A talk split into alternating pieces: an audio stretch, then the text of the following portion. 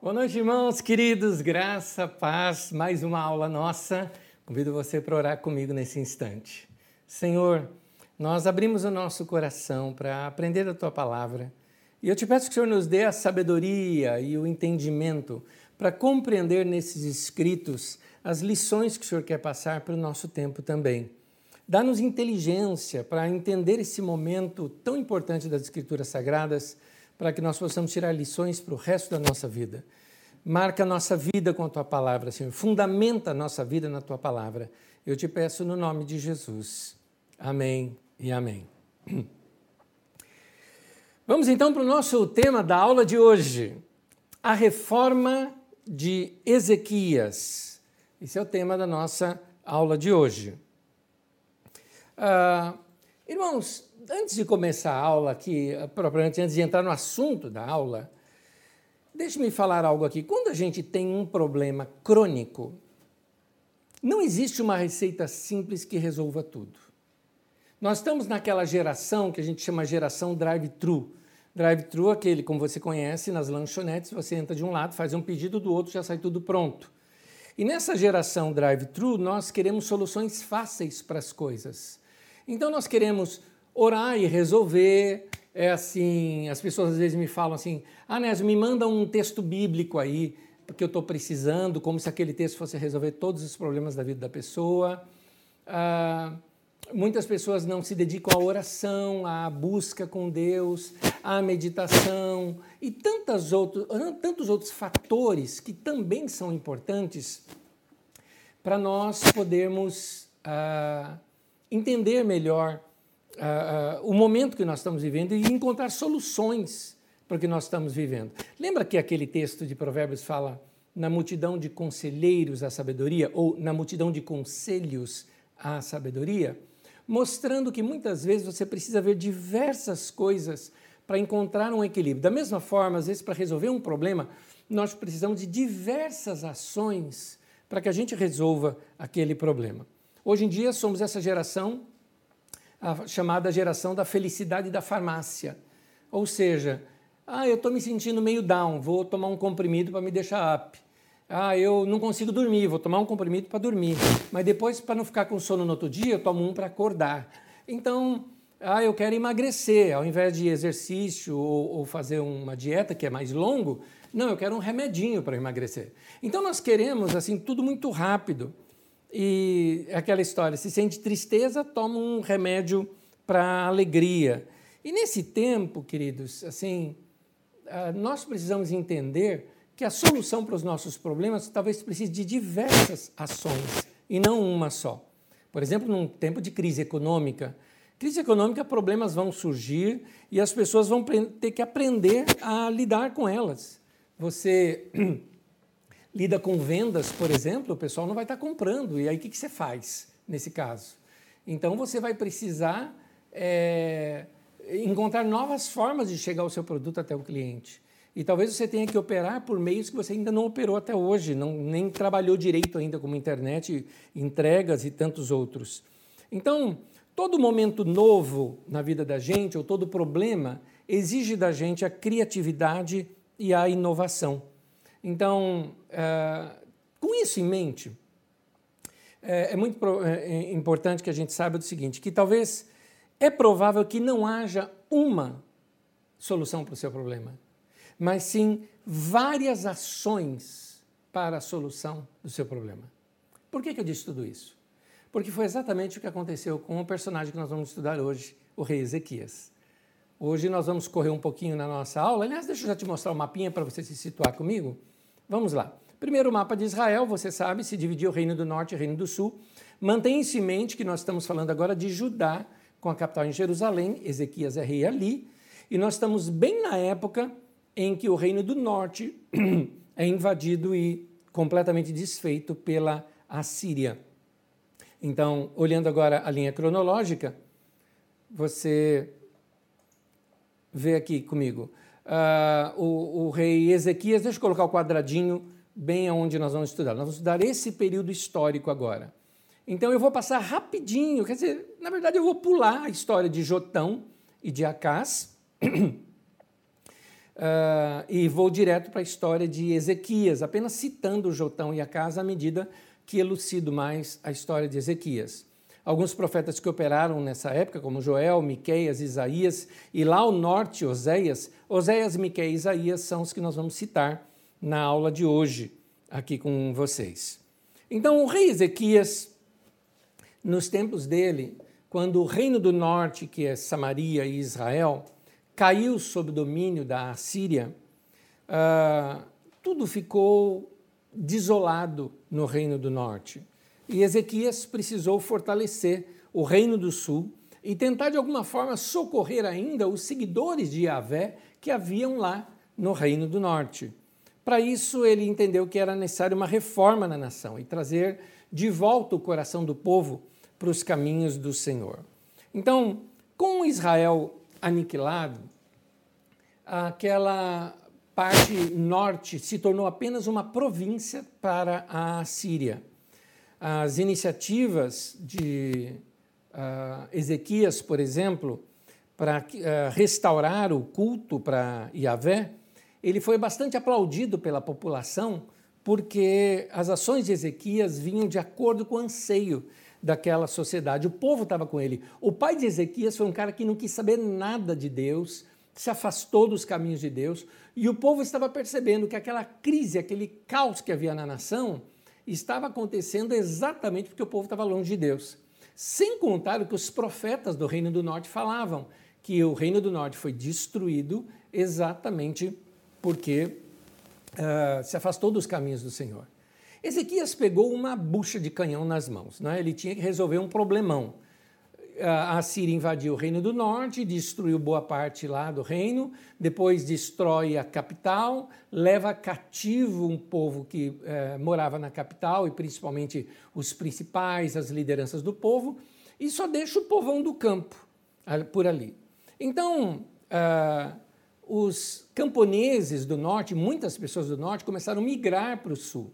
Levitas do norte começaram também a migrar para o sul, porque o que a Síria fez? A Síria levou uh, outros povos para morarem naquela região. Tiraram os israelitas de lá e levaram outros povos para aquela região. E outros povos com outros costumes, com outras culturas, outros deuses, e construíam novos altares. E a partir daí, uh, Israel é, começou a ficar totalmente longe dos caminhos de Deus, fazendo com que aquele povo que ainda servia o Senhor começaram a ir lá para o sul, porque lá ainda se cultuava Jeová.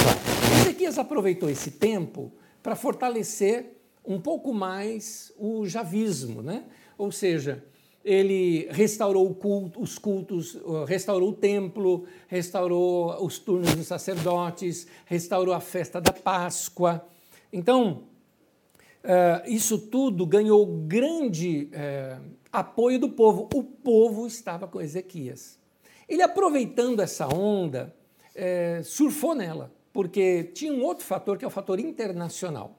No panorama internacional, algumas situações ocorridas diante do reinado de Acás, o pai de Ezequias, contribuíram também para esse momento de estabilidade da nação. Conforme a Síria começava a invadir diversos países, ampliando o seu reinado, ela estava tão grande que ela não tinha mais controle de todos esses lugares. O que aconteceu? A Babilônia ficou independente. Babilônia era uma cidade muito bem fortalecida, muito bem equipada, muito bem organizada, e ela conseguiu se escapar do, do império da Assíria, travando ali algumas batalhas, inclusive com a Assíria. O recado foi dado mundial, porque todo mundo começou a entender: se a Babilônia se libertou, outros também podem. A Síria está se enfraquecendo, mas não era verdade, a Síria continuava forte. Ao sul, é, é, a Síria enfrentando várias rebeliões lá ao norte.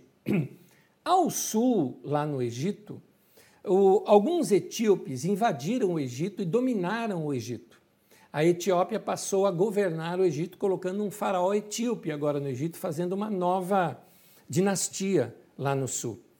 E então, é, como era uma dinastia nova, mais organizada, é, porque o Egito estava bem desorganizado, os reinos ali muito próximos do Egito, que seria Judá, Moabe uh, e alguns outros, Edom, até mesmo mais ao norte, na Síria, Damasco uh, e Israel, por exemplo, né?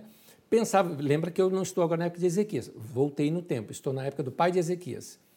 É, eles entenderam que dava para se libertar, fazer uma coalizão e se libertar da Assíria. Judá, que era o pai de Ezequias, que era o, o rei nessa época, que era o Acás, entendeu que não. Falou: não, não, a Síria está muito forte ainda. Então, é, nós não queremos entrar nessa coalizão. O que, que aconteceu?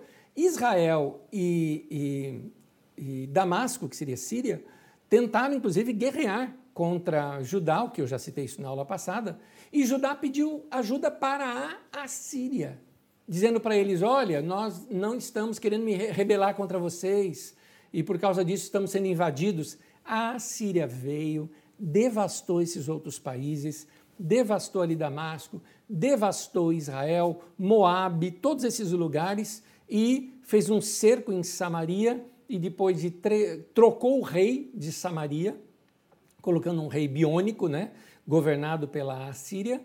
E, mas esse rei mais tarde tentou ainda se rebelar da Assíria e a Síria foi, o prendeu, levou o povo cativeiro, destruiu Samaria e fez daquela região apenas agora uma região, como se fosse um estado da Assíria. Uh, como Judá não se uniu à rebelião, não enfrentou guerra, e aí aproveitou esse momento de paz, vamos dizer assim, para reconstruir a sua nação. É aí que Ezequias assume o seu governo. Quando Ezequias assumiu o governo, o reino do norte em pouco tempo tinha sido destruído, estava esse caos total, mas Judá estava ao sul se fortalecendo. E aí, fortalecendo o culto em Jerusalém, praticamente Ezequias estava com o um antigo sonho sendo restaurado, unir o povo do norte com o povo do sul. Muita gente do norte vinha para o sul para cultuar, tanto que a Síria, sabendo disso, reforçou aquele uh, templo que havia em Betel para que o povo não continuasse indo para o sul. Mas uh, uh, nesse tempo, eh, a, a Síria tem uma troca de governo. Com essa troca de governo, um golpe de Estado que teve na Síria, a Síria se enfraqueceu um pouco e deixou de lado essas invasões todas. Ezequias percebe que era o tempo de se libertar daqueles altos impostos colocados pela Síria na época ainda de seu pai. E não querendo mais pagar esses impostos para a Síria e se aliando ao Egito que lhe oferecia apoio para isso sem cobrar nada, ah, a Síria fica sabendo e decide novamente descer para aquela região, reconquistar os territórios que foram perdidos e faz um cerco em torno de Jerusalém. Essa história desse cerco em torno de Jerusalém eu contei bastante, em detalhe, até mais romanceado. Descrevo como é que foi o cerco, os conselhos do profeta Isaías, numa mensagem chamada Quando o meu problema é maior do que eu, de 17 de março de 2019. Você pode procurar com esse nome lá no nosso canal, aqui no nosso canal do YouTube, né, nesse canal, mas você pode encontrar essa mensagem e você vai ver detalhes dessa invasão, como foi, de invasão não, desse cerco, como foi e como que Deus libertou as direções ali do profeta Isaías para o rei Ezequias, o modo como Ezequias buscou o Senhor e foi uma coisa muito interessante porque a, a Síria, assim, Jerusalém deveria ter o que ali umas 15 mil pessoas ou 20 mil pessoas, que era muito grande para a época. A Síria tinha 150 mil soldados e fizeram um cerco ao redor. Imagina, que coisa louca isso. Então ia ser um massacre. No entanto, é, segundo relatórios que existem nos anais dos reis da Síria, teve uma doença ali nos acampamentos, alguns chamam de peste bubônica isso, a possibilidade de ter sido peste bubônica. Já na Bíblia Sagrada, no livro de Crônicas, já fala assim: não, Deus mandou o anjo do Senhor e matou um monte de soldados.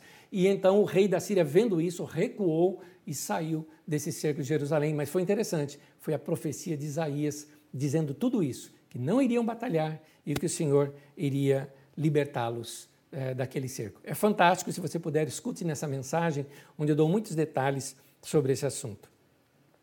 É nesse momento que Ezequias também faz uma obra perfeita de engenharia. Quando foi ter aquele cerco, o que Ezequias fica sabendo que o exército da Síria estava vindo, manda rapidamente construir, eu vou chamar de túnel, porque praticamente aquilo é um túnel. Era um arqueduto, vamos dizer assim, subterrâneo, ah, onde ele iria trazer água lá da fonte de Gion, passando por baixo do morro, chegando até como se fosse uma mina em um grande tanque, né? um grande poço ali eh, dentro da cidade de Jerusalém, de modo que quando ah, a Assíria fizesse o cerco na cidade, eles dentro da cidade não ficassem sem água. Este tanque é o que se torna mais adiante chamado, conhecido no Novo Testamento, o tanque de Siloé. Mas é interessantíssima a obra de engenharia para aquele tempo, porque, imagina, é um morro e você não tem os, os medidores que você tem hoje. Então, o que eles fizeram? Cavaram de um lado, que eles tinham pressa, foram cavando de um lado, outros começaram a cavar lá do outro lado e se encontraram no meio do caminho com essa escavação toda. Agora, como que eles sabiam que ia fazer retinho isso? Eles iam pelo som dos instrumentos, do som do barulho é que eles conseguiram juntar um ao outro. E isso tudo está escrito, sabe onde? Numa parede. Eles ficaram tão felizes quando eles conseguiram fazer isso que eles registraram isso numa parede e arqueólogos encontraram isso. Eu quero te mostrar essa pedra. Dá uma olhadinha aí. Essa pedra, que infelizmente foi recortada agora da parede por um ladrão né? e foi encontrado pelos turcos Atualmente ele se encontra num museu lá na Turquia, e isso escrito ainda em hebraico antigo, né? É, está essa narrativa que eu estou lhe falando, e essa pedra é exatamente do túnel, exatamente da época de Ezequias, mais uma prova arqueológica dessa, desse cerco aí de Jerusalém sobre uh, Judá. Vamos lá, então estudar sobre a reforma de Ezequias. Ezequias faz uma reforma religiosa. Ele precisou fazer um, uma, uma purificação ali em Jerusalém. Por quê? Não só em Jerusalém, mas em toda a região. O templo de Jerusalém estava com deuses estrangeiros, para você ter uma ideia. As portas do templo estavam trancadas, ou seja, não haviam mais cultos ali. Ah, nos arredores haviam muitos poste-ídolos e tudo mais, inclusive alguns altares para Jeová, que havia nos altos, como eram chamados, estavam contaminados e com outros deuses juntos. Por exemplo, eu acabei esquecendo de te mostrar, eu deveria ter recortado isso para você. Arqueólogos descobriram um templo, por exemplo, ali aos arredores, em que o templo era dedicado a quem? A Jeová e a Azerá, ou Astarote, né? Porque para eles, Jeová era casado com Astarote. E no filho de Jeová e Astarote era Baal. Então, aquele templo feito nas mesmas medidas e na mesma estrutura do templo de Jerusalém, eles uh, faziam ali o culto a Jeová e também a sua esposa e também ao seu filho Baal. Era, e por causa disso, eh, Ezequias mandou destruir tudo isso e acabar com tudo isso. Também ele destruiu uma tal serpente de bronze da época de Moisés. Quando o povo tinha sido picado por serpente, Moisés pegou, levantou a serpente numa haste e quem olhasse para a serpente era curado. Mantiveram isso por gerações e agora estavam cultuando essa serpente como se fosse uma deusa. O texto de 2 Reis 18 conta um pouco disso, é um texto longo, eu peço que você acompanhe comigo. Diz assim: No terceiro ano do reinado de Oséias, filho de Elá, rei de Israel, Ezequias, filho de Acás, rei de Judá, começou a reinar. Ele tinha 25 anos de idade quando começou a reinar, reinou 29 anos em Jerusalém. O nome de sua mãe era Abia, filha de Zacarias. Ele fez o que o Senhor aprova, tal como tinha feito Davi, o seu predecessor. Removeu os altares idólatras, quebrou as colunas sagradas e derrubou postes sagrados. Despedaçou a serpente de bronze que Moisés havia feito, pois até aquela época os israelitas lhe queimavam incenso. Era chamada Neustã. Ezequias confiava no Senhor, o Deus de Israel. Nunca houve ninguém como ele entre todos os reis de Israel, nem antes nem depois dele. Ele se apegou ao Senhor e não deixou de segui-lo. Obedeceu aos mandamentos que o Senhor tinha dado a Moisés. O Senhor estava com ele e era bem-sucedido em tudo o que fazia. Rebelou-se contra o rei da Assíria e deixou de submeter-se a ele. Desde as torres das sentinelas até a cidade fortificada, ele derrotou os filisteus até Gaza e o seu território. No quarto ano do reinado de Ezequias, o sétimo ano do reinado de Oséias, filho de Elá, rei de Israel, Salmaneser, rei da Assíria, marchou contra Samaria e a cercou. Ao fim de três anos, os assírios a tomaram. Assim, a cidade foi conquistada no sexto ano do reinado de Ezequias, nono ano do reinado de Oséias, rei de Israel. O rei assírio deportou os israelitas para a Assíria e os estabeleceu em Ala, em Gozã, do rio Abor, uh, nas cidades dos Medos. Uh, isso aconteceu, essas cidades dos Medos seria mais ou menos a região do Irã, mais ou menos norte do Irã, mais ou menos por ali. isso aconteceu porque os israelitas não obedeceram ao Senhor, o seu Deus, mas violaram a sua aliança, tudo que Moisés, o servo do Senhor, tinha ordenado. Não ouviram nem lhe obedeceram. Essa é a queda de Samaria. Aliás, eu vou pedir para você fazer uma leitura bíblica depois. Se você puder fazê-la hoje, você até vai entender melhor porque ela vai estar ligada com o texto. Se, está em 2 Reis, capítulo 17. O motivo de eu não colocá-lo aqui porque é o capítulo inteiro que você eh, deveria ler. Uh, a Síria, então, uh, ela depois de. Eh, ela destruiu completamente o Reino do Norte, e uma das coisas que os assírios faziam é que eles impunham não somente a ordem, mas eles impunham também ali a sua religião. Já que a religião era o meio pela qual se governava, a doutrina dos seus deuses apoiava seus domínios. Então era interessante que o povo seguisse aqueles deuses da Assíria. Quando o pai de Ezequias fez aliança com a Assíria para não ser destruído pela Síria e também para não ser atacado ali por Israel e, e Damasco, é, ele permitiu também que os assírios não só dominassem ali, eh, eh, não só Israel, Judá pagasse tributos à Assíria, mas que eles também é, colocassem ali os seus deuses. Foi por isso que ele fechou o templo para o culto a Javé, é, ele colocou deuses assírios no templo de Jeová, ele mudou tudo ali, porque o culto assírio era necessário pela Assíria. A Síria exigia isso para que ela pudesse é, manter aliança com aquele país. Então, com a reforma de, Josi, de Ezequias, ele foi rompendo com tudo isso. O culto oficial assírio ele era não só religiosamente ofensivo, mas também era, ele era uma irritante recordação de humilhação nacional. Imagine você tendo que prestar cultos aos deuses de outras nações, porque aquela nação é que domina a sua. Então, ah, como Judá estava ainda debaixo dos poderes estrangeiros, a primeira coisa que Ezequias tinha que mexer era numa reforma religiosa ele precisava limpar aqueles deuses estrangeiros dali, porque senão qualquer reforma eh, iria ser destinada ao fracasso. O enfraquecimento da religião assíria e o fortalecimento do culto a Jeová é o que daria base para uma revolta popular, para que todo mundo se levantasse, e um só com o rei, para querer uh, uma independência daquela nação. A fé em Jeová é o que dava toda a base para um novo nacionalismo que estava ali surgindo para eles. Judá agora era a única esperança para aqueles camponeses que tinham ficado lá no Reino do Norte. Porque o que foi levado foi o povo da capital, mas o povo do interior ficou assim ao Deus dará, vamos dizer. Então eles tinham essa esperança que lá no sul voltasse fortemente esses cultos a Jeová esses profetas que haviam no Reino do Norte, que falaram tanto ali, dentre eles um que tem o mesmo nome do rei, Oséias. Tem Oséias, que é o rei, e tem Oséias, o profeta.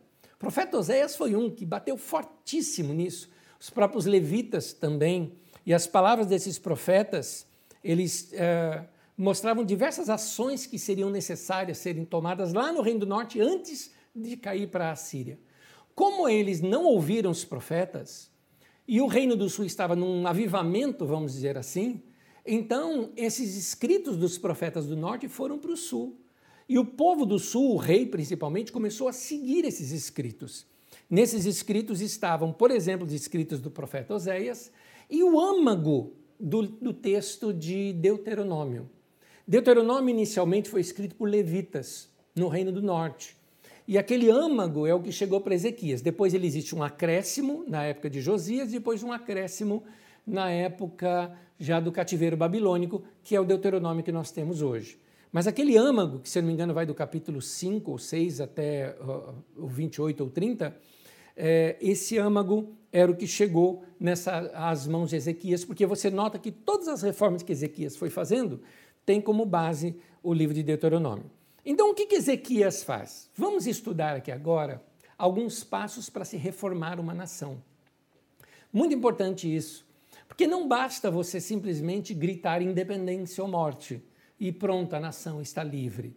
Porque se algumas reformas não forem feitas, aquela nação ela, ainda que livre de pagar impostos para uma nação estrangeira e tendo a sua independência, ela vai ficar na miséria e o povo vai almejar o tempo em que estavam debaixo da nação estrangeira.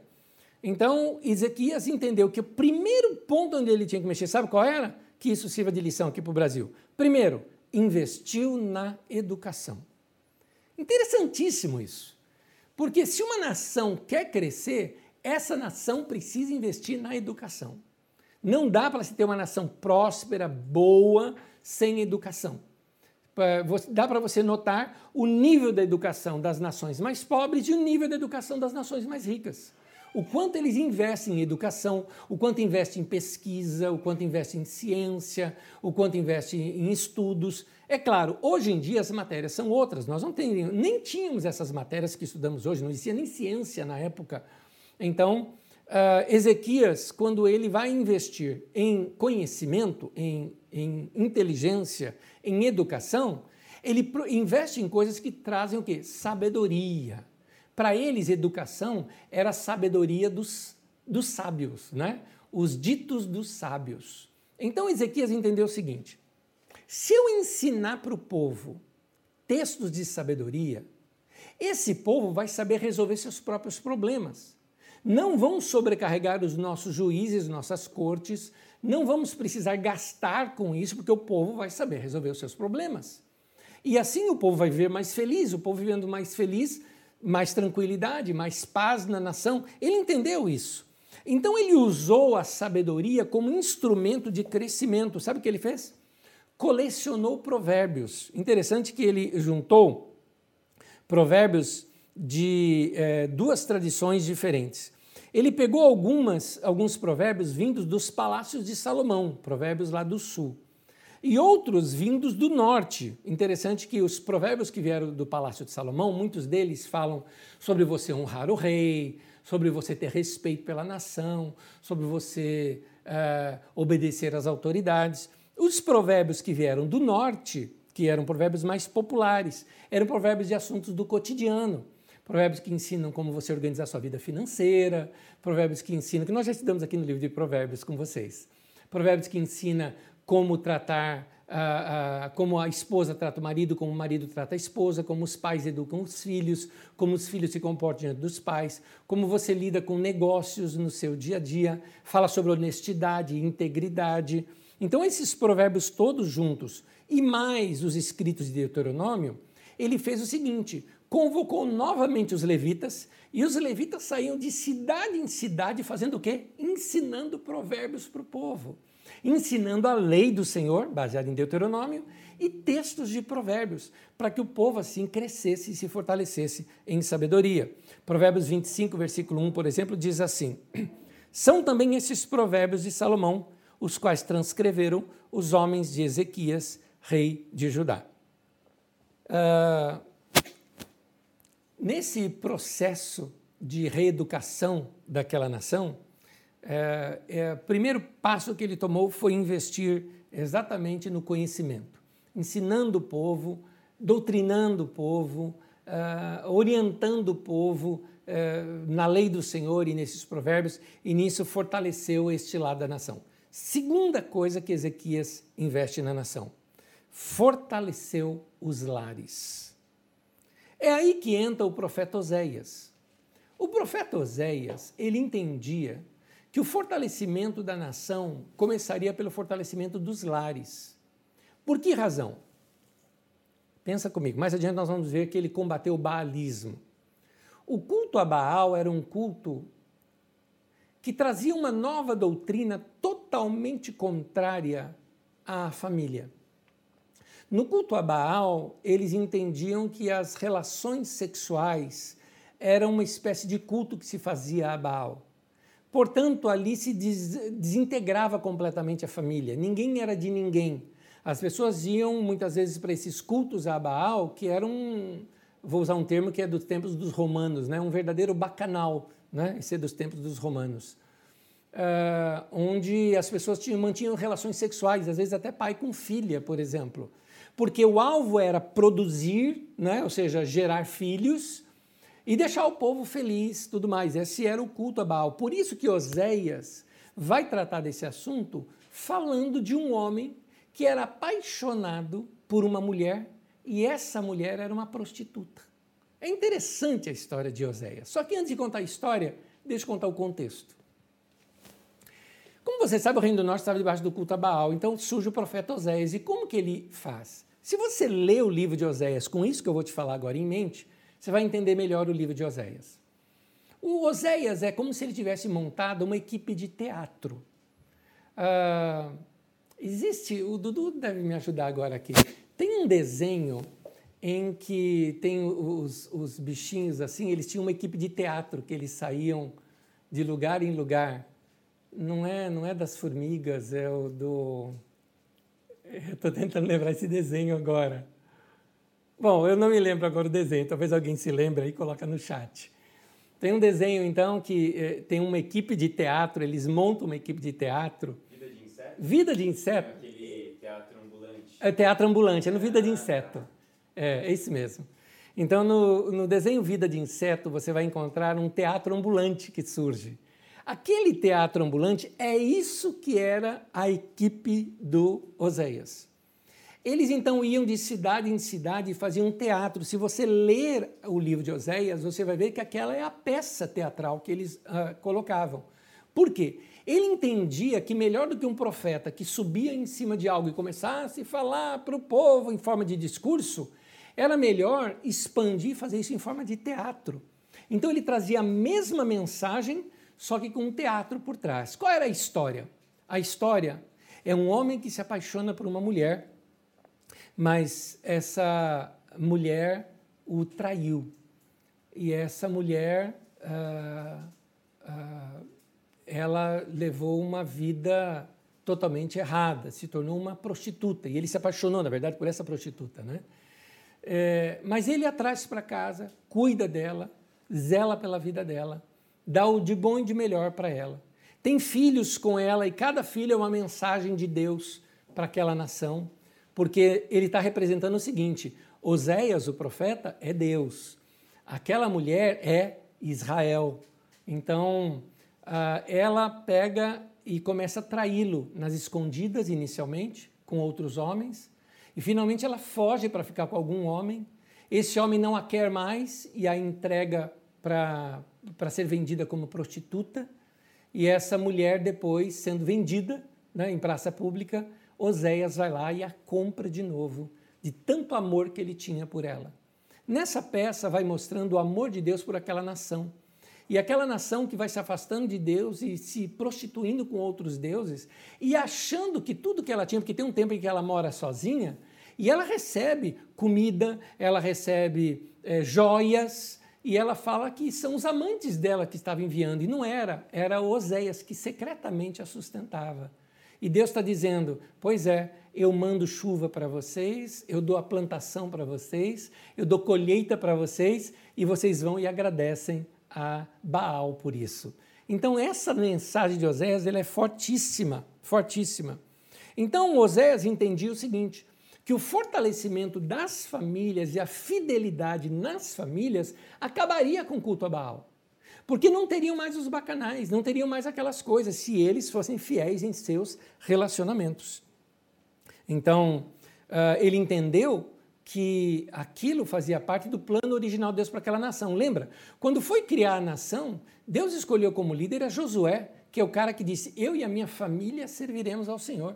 Então, como seria uma nação totalmente em torno de casas, lares e tribos, ou seja, tribos seria clãs, então, Oséias entendeu: se nós fortalecermos isso que nós éramos lá no começo como nação, é, nós vamos conseguir vencer novamente e voltar a ser a nação que Deus queria. Tanto que nas profecias, Deus está dizendo o seguinte: Eu estou falando no seu ouvido, estou te levando para o deserto para ver se você se lembra lá quando a gente começou.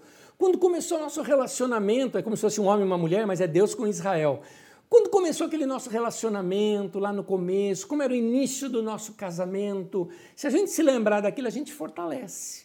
Essa era a ideia que Oséias estava passando. Então, juntamente com isso, é, Ezequias, seguindo esses escritos de Oséias, faz algo também. Ele combateu o baalismo. Baalismo oculta Baal.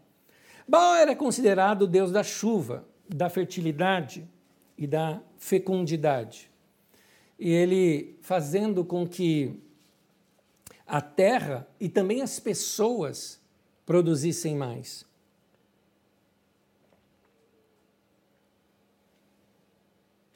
Conforme a crença difundida no meio do povo, desde os tempos lá de Acabe, eh, lembra-se de Acabe? Que era aquele rei que Elias combateu bastante, é, casado com Jezabel. Jezabel era filha de um sacerdote de Baal, né? A terra para eles era a mãe que produzia. Baal era a divindade masculina que fecundava a terra. Assim como a mulher precisa ter relações sexuais com o homem para dar à luz, a terra precisava receber através da chuva o esperma do deus Baal. Então, para provocar uma imagem disso, essa ação sexual entre Baal e a terra, ela era representada nesses cultos nos santuários. Eram rituais de prostituição sagrada. De acordo com o ritual, quando um homem se unia à mulher, Baal se unia à terra e essa se multiplicava e se reproduzia. Em 1 Reis 14, versículo 24, diz assim: Havia também na terra prostitutos cultuais Fizeram segundo todas as coisas abomináveis das nações que o Senhor expulsara de diante dos filhos de Israel. Homens e mulheres, então, eram escolhidos para serem prostitutos e prostitutas cultuais, com ritos sagrados, se envolvendo com os fiéis de Baal nessa função. Isso era assim, olha só, esses prostitutos cultuais ganhavam muito bem, muito bem, porque eles ganhavam tanto das pessoas que se prostituíam com eles, como eles ganhavam das ofertas que eram feitas no templo. Ou seja, as famílias muitas vezes entregavam seus filhos para serem prostitutos cultuais, porque isso gerava renda para a família. Então, perceba aqui a jogada do governo por detrás disso. Por que, que o rei estava interessado no culto a Baal?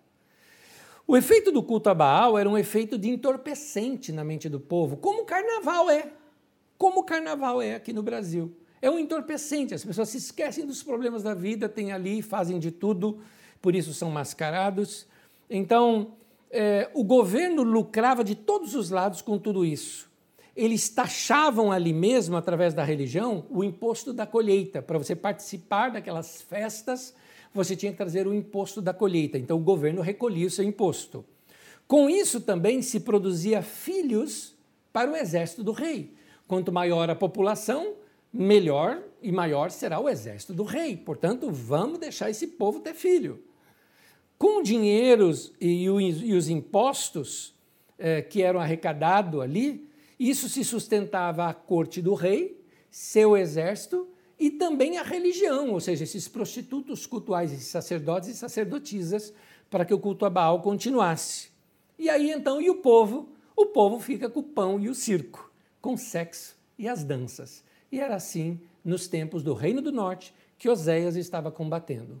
Como muito disso estava acontecendo também em alguns pontos no Reino do Sul, Ezequias, seguindo as profecias de Oséias, sai devastando tudo. Ele derrubava todos os templos de Baal, ele proibia essas, uh, essas festas a Baal e mandava acabar com tudo isso, porque ele entendia que a nação, para ser forte, ela precisava fortalecer os seus lares. As profecias de Oséias falam muito sobre isso. Deixe-me ler um pouquinho das profecias de Oséias aqui, onde conta um pouco desse relação entre Oséias, daquela peça teatral de Oséias em que ele é um marido apaixonado por uma mulher que na verdade é, o trai com muitos outros. E aí seria Deus apaixonado por aquele povo que o trai com outros deuses. Vamos ler vários textos. Oséias capítulo 1, versículo 2 ao 9 diz assim: Quando o Senhor começou a falar por meio de Oséias, disse-lhe: Vá, tome uma mulher adúltera e filhos da infidelidade, porque a nação é culpada do mais vergonhoso adultério por afastar-se do Senhor.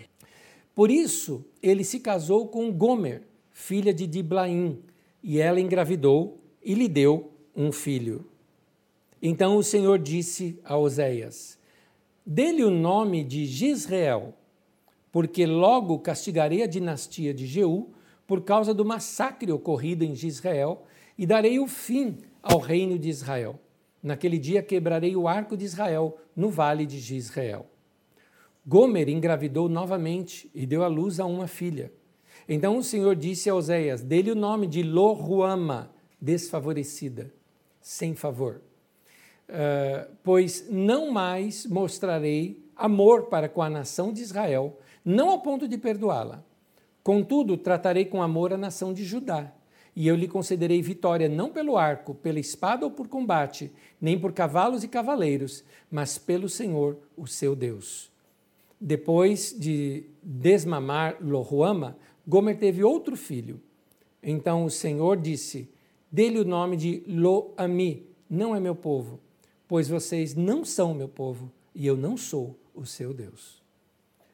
É interessante que aqui Oséias já estava profetizando o seguinte: falou, olha, eu não vou libertar vocês, e não libertou mesmo, Israel foi destruído. E falou, mas eu vou libertar Judá, é, não pelo arco, nem pela espada, por combate, nem cavalos, nem cavaleiro, mas pelo Senhor. E é interessante, quando Judá foi cerca, sofreu cerco, não precisou batalhar, foi Deus quem libertou Judá. Interessante, Oséias, olha, alguns anos antes já ter previsto isso.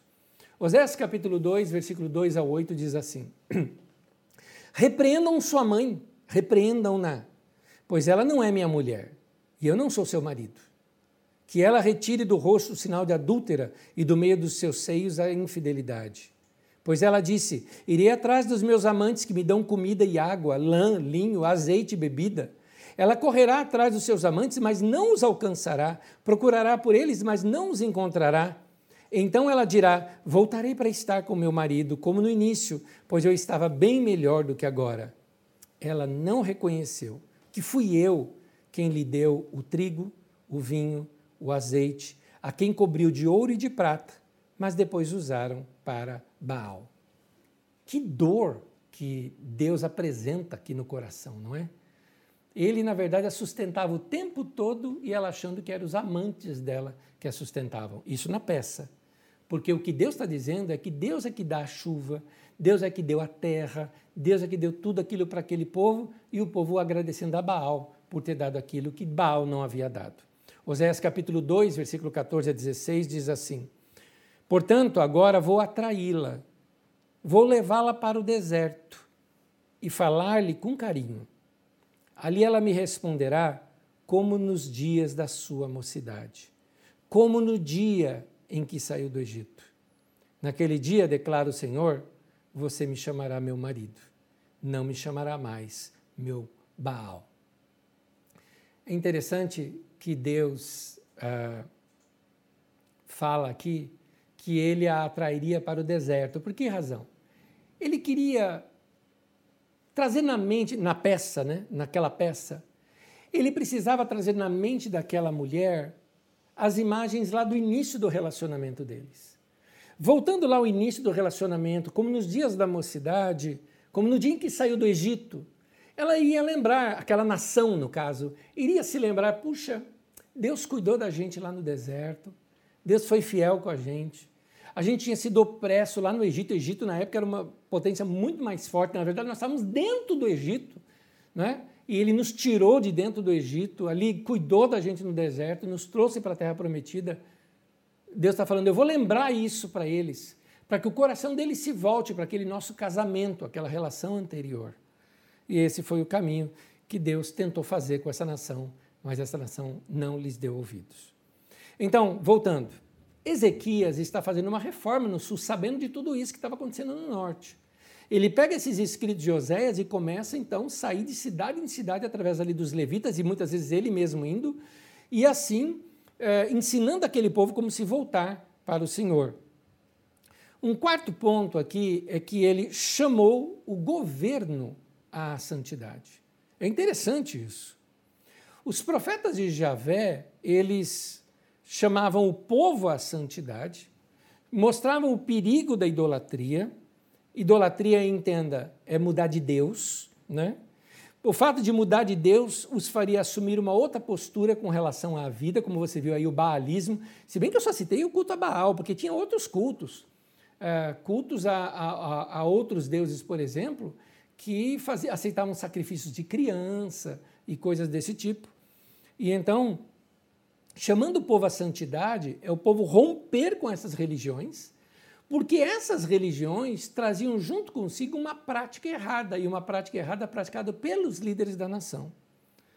É, Ezequias, então, ele precisou consertar essa nação, convocando o povo à santidade. Essa santidade convocada aqui pelos profetas, é, ela é principalmente dirigida ao governo e àqueles de, da liderança do povo porque eram eles que exploravam a nação. O que significa uma coisa: quando temos um governo que explora a nação, não dá para se ter bênção de Deus ali, em que nível for.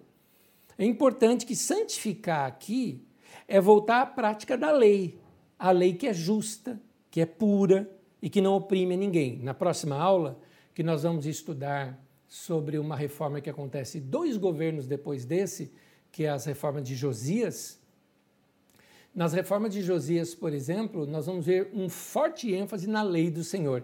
E aí eu quero mostrar para vocês o que, que é essa lei do Senhor e como nós devemos entender essa questão da lei do Senhor para nós hoje também, entendendo o espírito da lei. É muito interessante, mas isso vai estar na próxima aula com vocês.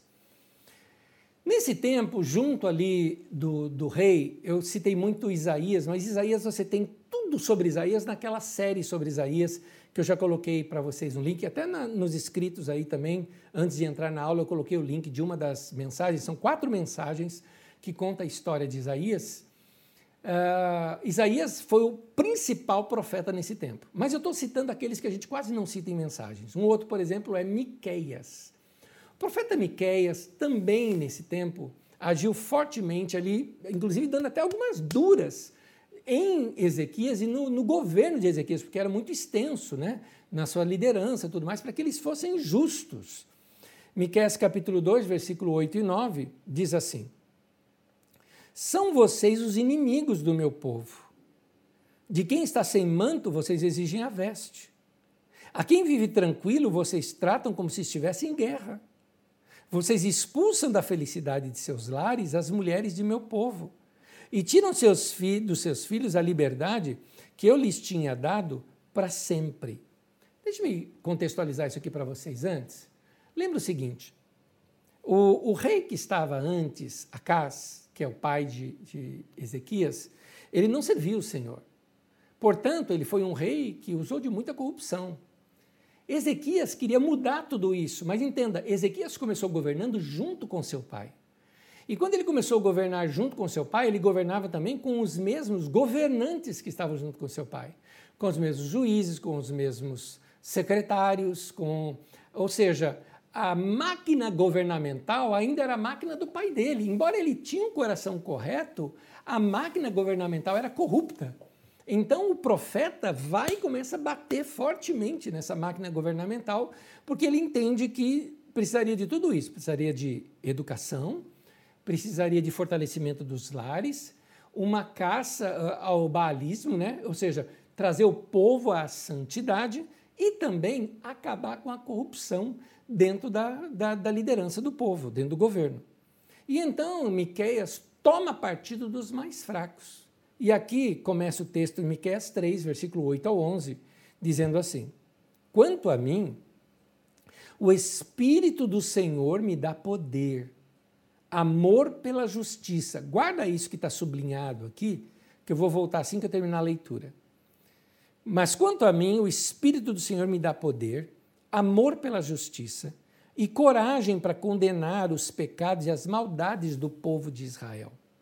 Escutem, líderes e autoridades de Israel. Vocês odeiam o que é bom e torcem a justiça. Vocês estão construindo Jerusalém, a cidade santa, sobre um alicerce de injustiças e de crimes de sangue.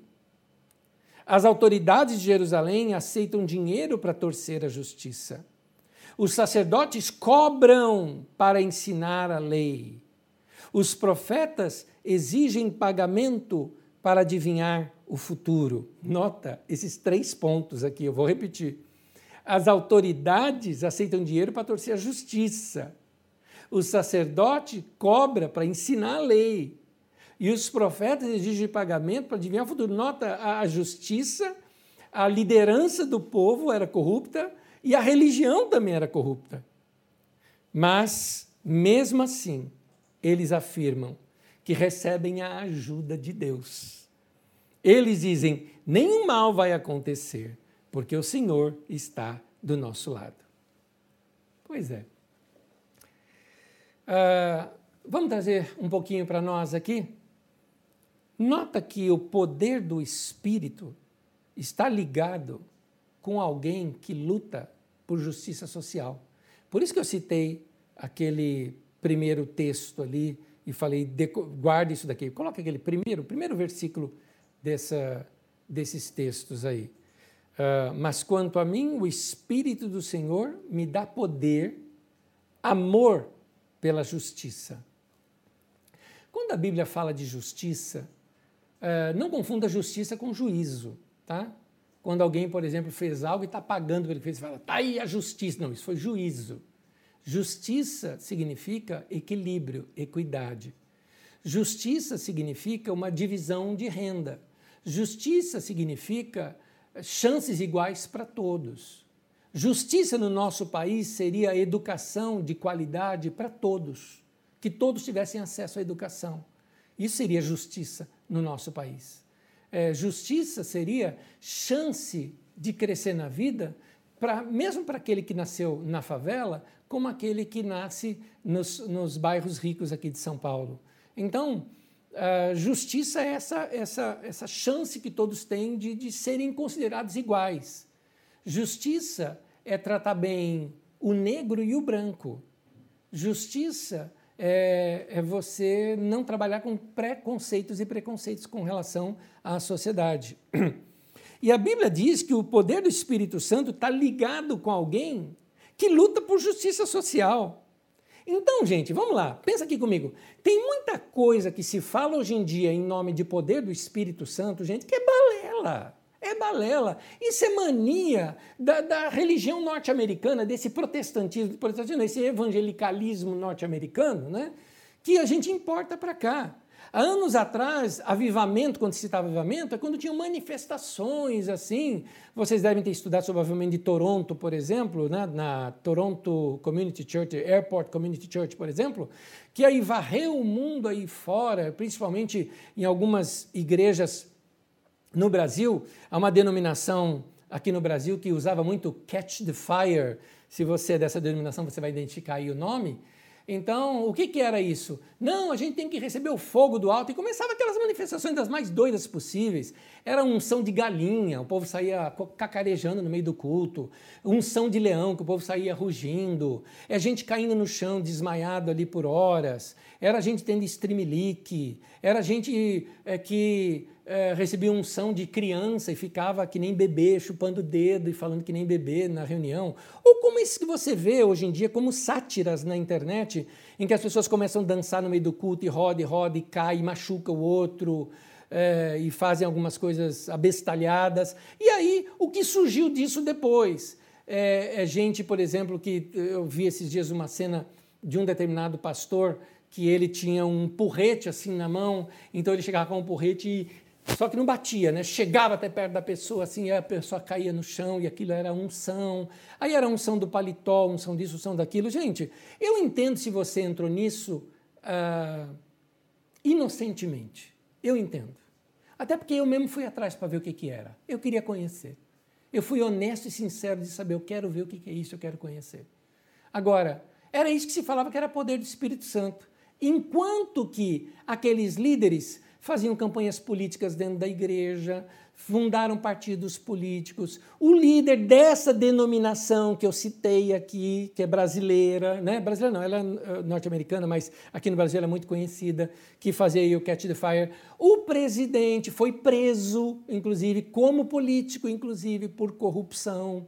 É? mandando matar um outro deputado. Isso aqui no Brasil, gente, isso aqui no Brasil, coisas aí que a gente sabe é, que saiu em jornal e que a gente faz vista grossa de vez em quando. Mas o que eu vejo é que ah, o poder do Espírito Santo vem sobre a igreja para a igreja demonstrar o amor de Deus. Então eu vejo gente cheia do Espírito, por exemplo, fazendo obras sociais. Eu vejo gente cheia do Espírito, por exemplo, se compadecendo dos pobres. Eu vejo gente cheia do Espírito, por exemplo, que é generosa, que ajuda, que trata bem. Quem é cheio do Espírito Santo trata bem até aquelas pessoas que no semáforo te pedem alguma coisa ou vêm te entregar alguma coisa. Quem é cheio do Espírito Santo faz isso. Então, uh, eu vejo hoje em dia pastores bajulando poderosos, sem coragem para condenar os pecados e as maldades que se fazem ao povo brasileiro só porque as pessoas têm um cargo de autoridade.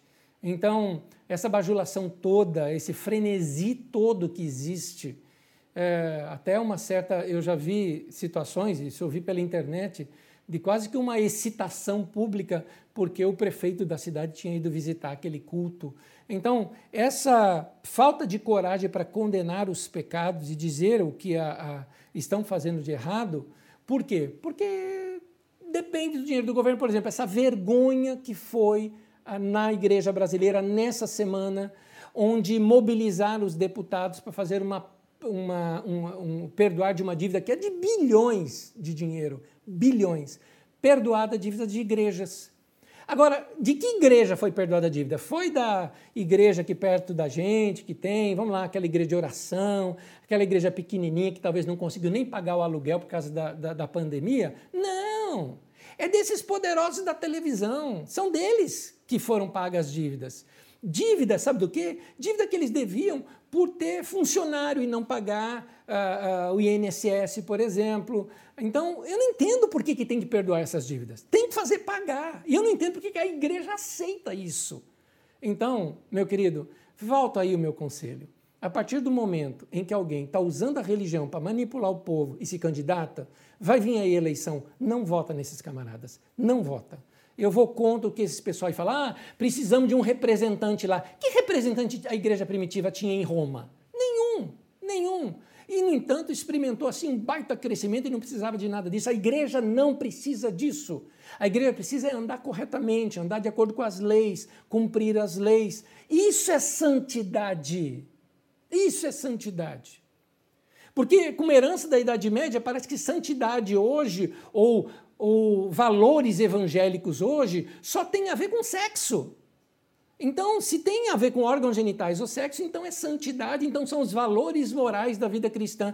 Quer dizer, se o cara é contra o homossexualismo, então vamos votar nele. Não importa se ele é corrupto, não importa se ele tem nome aí correndo por corrupção, isso não importa, não é? Então você nota que a moralidade está errada. Os profetas batiam forte isso no povo, no, no povo que os apoiava e nessa liderança uh, que fazia isso com o povo. Impostos indevidos, diminuir a renda do povo é pecado. Lucrar com a religião usando o engano é pecado. Usar a palavra de Deus para agradar quem dá oferta gorda é pecado. Precisamos de uma reforma nos nossos dias, como foi uma reforma dos tempos de Ezequias. A nossa nação precisa de uma reforma.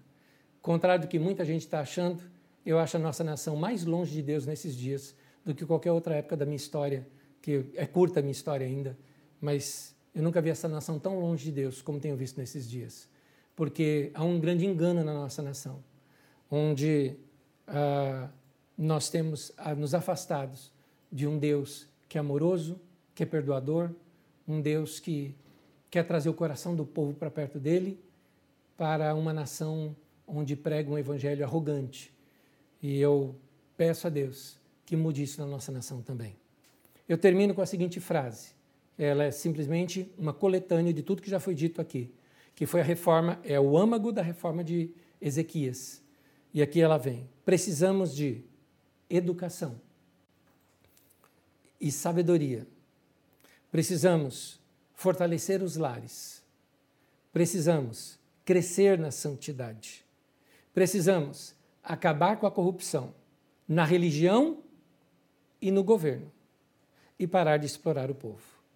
Essa é a mensagem do Senhor que a gente aprende com este rei Ezequias. Oremos. Senhor, eu oro para que o Senhor traga arrependimento à nossa nação. Que o Senhor leve a tua igreja à santidade. Que a sua igreja pare de se prostituir. Com, como diz ali em Apocalipse, que a grande prostituta se prostituía com os reis e os poderosos da terra. Que a igreja pare com essa prostituição que existe com a política, com o dinheiro ou com os ricos. Que a tua igreja volte a pregar o evangelho aos pobres, como Jesus disse: Eu vim para evangelizar os pobres, a curar aqueles que estão feridos, aquelas famílias que estão destroçadas.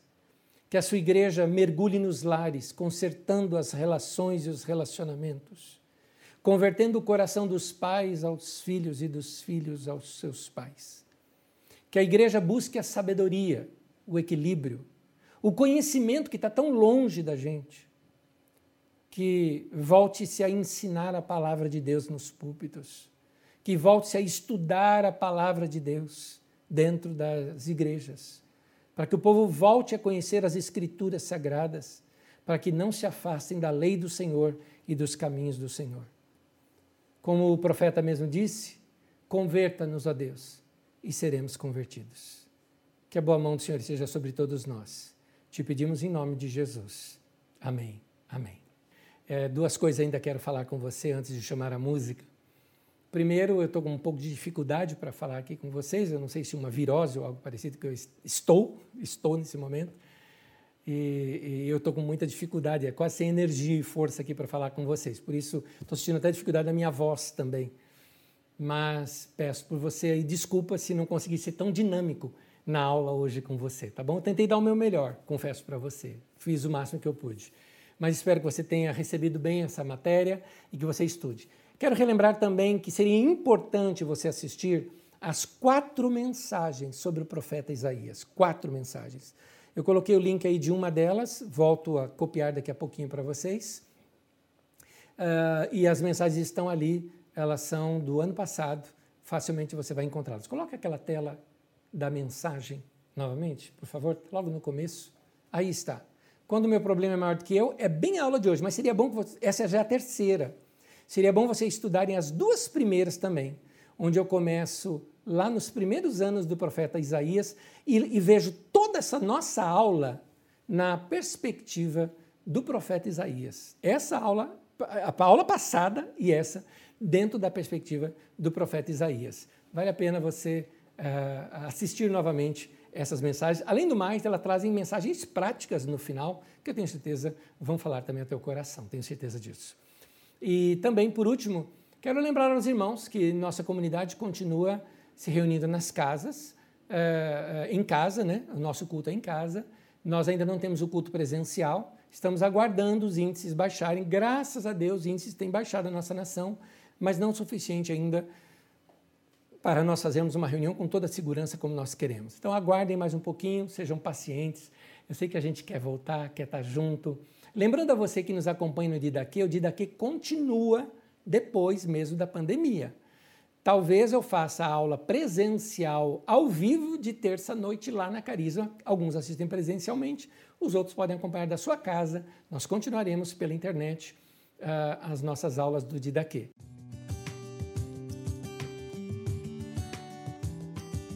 Vamos lá, voltando à nossa aula. É agora, momento de perguntas e respostas. Boas perguntas aqui. Uh, Alguém aqui me perguntou, o Maurício da Silva Araújo perguntou: Boa noite, Anés e amigos. Muitas igrejas ensinam que essa história de Oséias ela é de forma literal. Eu entendi certo, a história de Oséias é simbólica? Se a resposta é sim, acredito que faz mais sentido. Maurício, é, um detalhezinho. O fato de ler um texto como sendo literal, como muita gente lê, por exemplo, literal Adão e Eva, Gênesis, por exemplo, como sendo literal, o dilúvio como literal, ou aqui a história de Osés como sendo mesmo ali literal. Você tira lições, as mesmas lições que eu dei, as mesmas. Elas só não fazem sentido, como você mesmo falou, faz mais sentido uh, a gente ver aqui que se tratava de uma peça profética, não é? Onde ele vai com aquela equipe profética e vai de cidade em cidade, passando, ensinando aquele povo de cidade em cidade, não é? com essa mensagem representada aqui. Muito bom ver dessa maneira, fica mais fácil até de compreender o texto, não é? E de fato era essa, essa era uma prática que já havia naquele tempo, que Oséias usa muito bem usado. É isso mesmo. Uh, uh, é uma peça teatral, mas é, lembra-se, é uma profecia, só que representada em forma de peça teatral. Diana Dantas pergunta, pastor, referente às manifestações do Espírito em igrejas, é, se não provém de Deus, quais as consequências? Muitos acreditam que fielmente vem de Deus. Eu mesma vivenciei tais cultos. Diana, veja bem, eu acredito que Deus age e Deus pode fazer o que Ele quiser fazer. Ponto. Você pega Pentecostes, Atos 2, começaram a falar em língua que não conheciam. Ponto. Deus faz o que Ele quiser fazer. Então, eu não quero colocar Deus dentro de uma caixinha. Deus pode fazer o que ele quiser fazer. O que eu me refiro é a manipulação por detrás disso. É, dizia um professor meu assim, que em alguns cultos, se o Espírito Santo sair, o povo nem vai notar. Porque tudo já é muito manipulado, a música é manipulada, as expressões são manipuladas, não é? Eu participei de cultos aqui em Osasco, por exemplo, onde as pessoas, querendo que o outro caia debaixo do poder de Deus, você fazia o seguinte: todo mundo dava as mãos, na verdade, eu dava a mão para uma outra pessoa ali, ou seja, tinha uma pessoa entre eu e a outra, então formava essa corrente. Meu querido, caía um, caía todo mundo, entendeu? Então, através da indução, aliás, eu fico me perguntando qual é a razão disso, né? Qual é a razão de demonstrar esses poderes no culto? Esses dias, por exemplo, eu vi uma de um cara com uma bola de futebol no meio do culto. Então ele tem, ele pega uma bola de futebol, traz e chama o cara, vem cá, vem cá. Olha, ele pega, ele dá um olezinho no cara, o cara cai e começa a falar em línguas e tudo mais. Gente, eu acho engraçado isso, eu acho divertido, talvez, né? Mas eu não vejo isso como sendo pregação do evangelho. Paulo, apóstolo, recomenda em Coríntios 14 o seguinte: que se todo mundo na igreja começar a falar em língua ao mesmo tempo, e é um culto público, e entra um indouto, entra alguém que não conhece nada daquilo, não vai dizer que vocês estão loucos. Gente, eu estou citando Paulo apóstolo. E ele está falando que tudo seja feito, mas com ordem e decência. Então, pode ter coisas sobrenaturais, eu não gosto do nome sobrenatural. Pode ter coisas anormais acontecendo numa reunião? Claro que sim, mas tudo com ordem e decência. Agora, e quem não sabe disso e está lá? abençoado, porque Deus abençoa todos, meu querido. Por isso, você pode ter, às vezes, até aquele pastor que está fazendo por dinheiro, como esses que você vê na televisão. E uma pessoa ali, sincera, leva a ofertinha dele, recebe a oração do pastor e acredita, Deus cura. Deus cura. Nota que Atos, é, Mateus capítulo 7, ali no final, Jesus fala assim: Muitos naquele dia dirão, mas em teu nome não curamos enfermos? em teu nome não expulsamos demônios. Note uma coisa: Jesus não nega que eles fizeram isso. Ele não diz assim, não, vocês não fizeram isso. Não, ele não nega. Mas ele fala o seguinte: nunca conheci vocês, não sei quem vocês são. Por que, que não conhece? Porque no texto de Samuel, não sei se é 9, 9, ali em Samuel, eh, ou é 12, que fala assim, porque é, é, o homem, 12, na, na, na, seleção, quando vai escolher Davi, é Samuel 12 ou Samuel 16? Samuel 16, eu acho, 9. Diz assim: o homem vê o exterior, mas Deus vê o coração. O homem conhece o exterior, mas Deus conhece o coração. É por isso que Deus diz ali: Eu não vos conheci. E é interessante que ali, também naquele julgamento de Mateus 25, ele fala sobre quem realmente iria sentar-se ali com ele, que ele fala: Vinde a mim, porque eu tive fome, você me deu de comer. Eu tive sede, você me deu de beber. Nota que Deus está mostrando que são outros valores que ele valoriza. Deus não diz assim, muito bem, olha, você caía debaixo do Espírito Santo todo culto. Muito bem. Muito bem, você sapateava, fazia aviãozinho, né? Fogo puro. Eu não vejo isso na Bíblia Sagrada. Então, eu não sou contra que exista. Né? Porque eu não, por que eu não sou contra que exista? Porque também não existia banda naquele tempo, hoje tem. Não existia púlpito, hoje tem. Não existia internet, hoje tem. Um monte de coisa que não tinha naquele tempo que tem hoje. São culturas, são questões culturais. Minha questão é o coração do povo. O coração do povo tem que se voltar para Deus e precisa se ensinar mais a palavra de Deus. Essa que é a minha questão aqui. E o que eu, o que eu fico bronqueado é quando se usa isso, por exemplo, esses dias eu, eu fiquei sabendo de uma vigília aqui em Osasco, uma vigília poderosa, cheia do fogo e do poder. Por quê? Para a eleição de um candidato a vereador. É para isso a vigília. Ah, pelo amor de Deus. Isso não é de Deus, não, gente. Isso não é culto a Deus, não. Isso é adultério. É adultério. Quando eu falo que isso é prostituição, aí o povo fala, nossa, né, você pega pesado. É prostituição. Por que, que é prostituição? Porque o cara quer ir para a política para ganhar dinheiro. Se é dinheiro para troca, o que, que é isso? Prostituição é o que o livro do profeta Oséias. É aqui, juntamos as duas perguntas aqui. Continuando, uma última aqui agora. Vamos para a última. Anésio, estando o Brasil tão longe de Deus nesse momento, você vislumbra um tempo para reaproximação? Kátia Helena Rodrigues, gostei do seu sobrenome. Uh, Kátia, eu quero dizer que, eh, na verdade, essa nossa nação ela sempre foi longe de Deus. Eu fico grato a Deus por muita gente ainda está insistindo em pregar o Evangelho aqui. Eu vou continuar insistindo e insisto com você de que continue pregando o Evangelho. É, essa nação precisa se arrepender dos seus pecados, porque esses pecados não são novos. Corrupção no Brasil tem de muitos anos. Corrupção do Brasil vem desde que Brasil é Brasil. Eu só não sei antes, porque a história antes do Brasil foi apagada. Mas uh, tem muita corrupção. E isso faz essa nação ficar longe de Deus. Oremos e que Deus nos coloque homens justos no poder, homens corretos. Sendo honesto com você, não precisa nem ser evangélico, tá? Que seja correto. É isso que eu torço. Mas que Deus abençoe a cada um de vocês. E como vocês veem, é importante a gente olhar para a palavra de Deus para refletir nos nossos dias. Que nas suas leituras bíblicas você reflita também.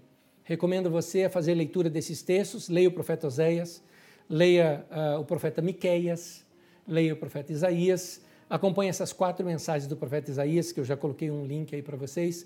Vou reafirmar, na próxima apostila eu coloco os links de todas elas para vocês. E que Deus abençoe e que esse seja um tempo de crescimento para todos nós também. Graça, paz e bênção. Até a próxima aula, na próxima terça e domingo às 10 da manhã, o nosso culto. Deus te abençoe.